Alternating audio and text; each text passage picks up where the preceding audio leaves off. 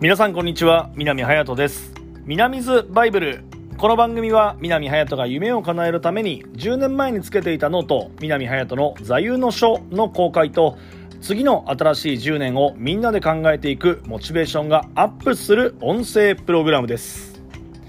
你好我叫南隼人请叫我隼人你叫啥什么名字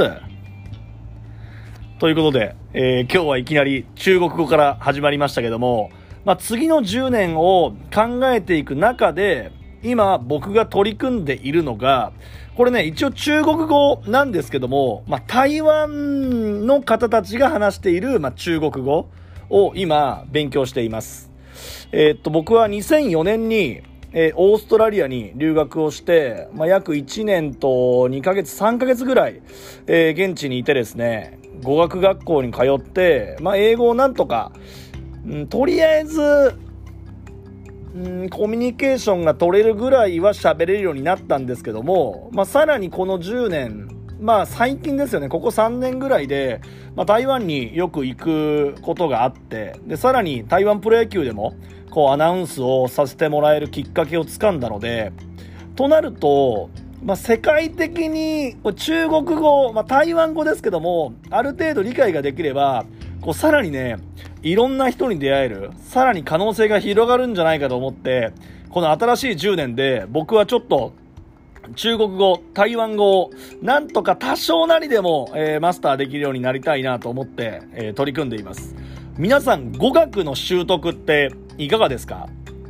実際にもう今はおそらくタブレットとかちっちゃい、まあ、スマホでもそうですけど、まあ、翻訳機って出てきてるんですけどもやっぱり僕は言葉を大事にしたいですしこう face to face でね表情も込みでなんか話をしたいっていうのがあるので、まあ、もちろん翻訳機もいいんですけども多少なりねこう世界の人とどんどんつながりたいなと思って、え取り組んでいます。もちろん皆さんも取り組んでいらっしゃる方もいらっしゃると思いますしあとやっぱりね世界的に、まあ、中国語英語ができるようになるともっともっとね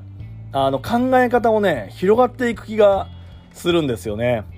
で中国語台湾語一番何が難しいってもう発音が難しい。発音が4種類あるんですけどもう自分がなまってるのかなまってないのかあと同じ言葉でも発音によって、まあ、発声によって意味が違ってくるのでそこが今一番難しいなって感じてますね。あと英語はボディーラングエッジも含めてですけどまあ日本に英語が溢れてるので、まあ、それをなんとか使えば、まあ、会話はできるんですけどうん中国語はね発音が難しいなっていう風に今僕は感じてます、えー皆さんの中で、えー中国語ができる方、えーぜひ、えー教えてください。僕も今、えー勉強中です。ということでチンチンチンドドジジャオシェシェ。えー意味が分かった方もしくは僕の発音はいかがでしょうか。ということで今日の南ズバイブルでした。